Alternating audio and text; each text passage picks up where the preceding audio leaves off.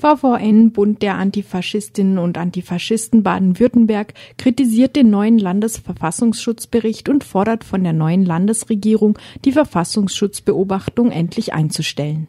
Wer gehofft hatte, mit der neuen grün-roten Landesregierung gäbe es nun in Baden-Württemberg die Chance auf eine neue, offenere politische Kultur, sieht sich durch die Vorstellung des neuen Verfassungsschutzberichtes durch den sozialdemokratischen Innenminister Gall herb enttäuscht so der VVN-BDA in seiner Pressemitteilung.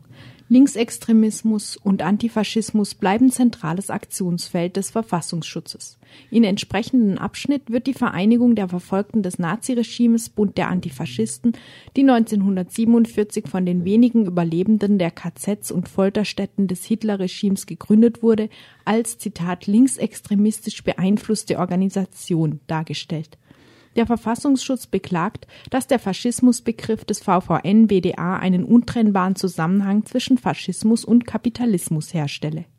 Neben Baden-Württemberg wird die Vereinigung nur noch in Bayern vom Verfassungsschutz beobachtet.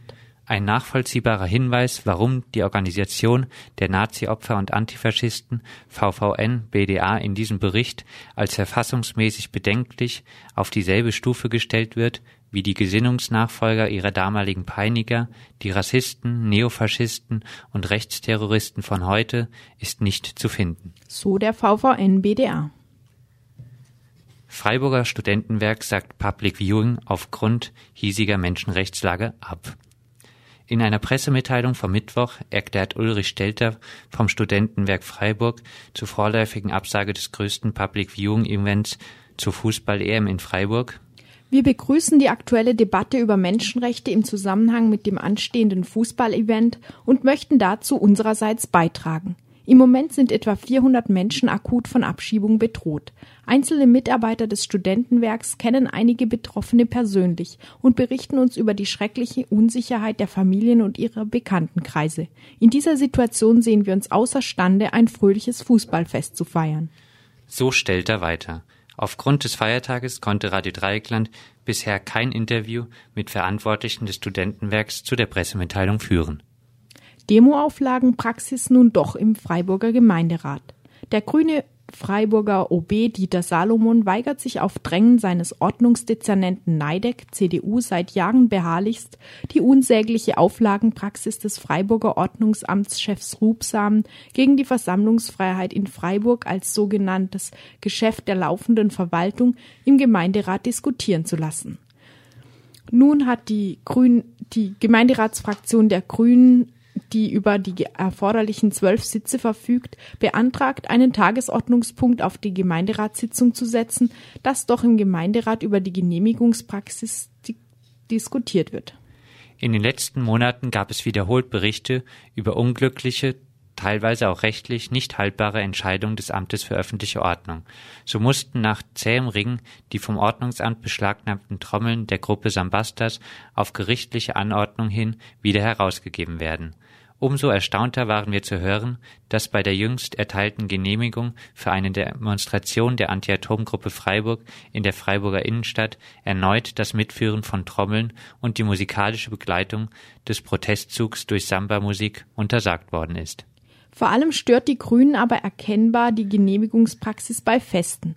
1. Mai im Grünen, Schlossbergfest, Abi-Party, Downtown-Party, Public Viewing werden von ihnen als zu überprüfende Genehmigungen auf angeführt.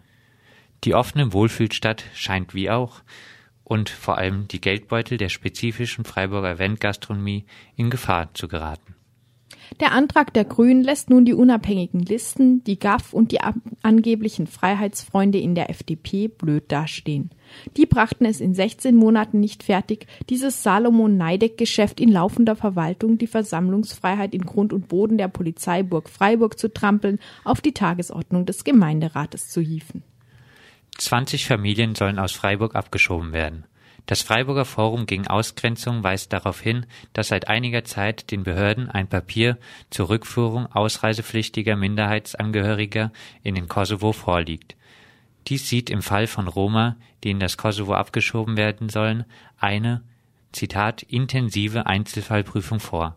Ausgenommen davon sind die Betroffenen aus Serbien und Mazedonien, die ohne weitere Prüfung abgeschoben werden Unklar bleibt dabei die Politik der grünen SPD-Landesregierung, warum die Gründe für die Aussetzung der Abschiebung nach Serbien urplötzlich nicht mehr existieren sollen. Denn abgeschoben wird rücksichtslos nach Serbien und Mazedonien, wie in den vergangenen zwei Wochen auch aus Freiburg. Insgesamt sind in Freiburg circa 20 Familien aus Serbien, Mazedonien und dem Kosovo von der Abschiebung bedroht. In Serbien ist nach einem Bericht des UN-Komitees für wirtschaftliche und soziale Rechte von 2005 die Armut der Roma vier bis fünfmal höher als unter der Mehrheitsbevölkerung. Schlechte Wohnbedingungen, fehlende Gesundheitsversorgung, unzureichende Ausbildung und Bildung, hohe Arbeitslosigkeit und alltägliche rassistische Übergriffe.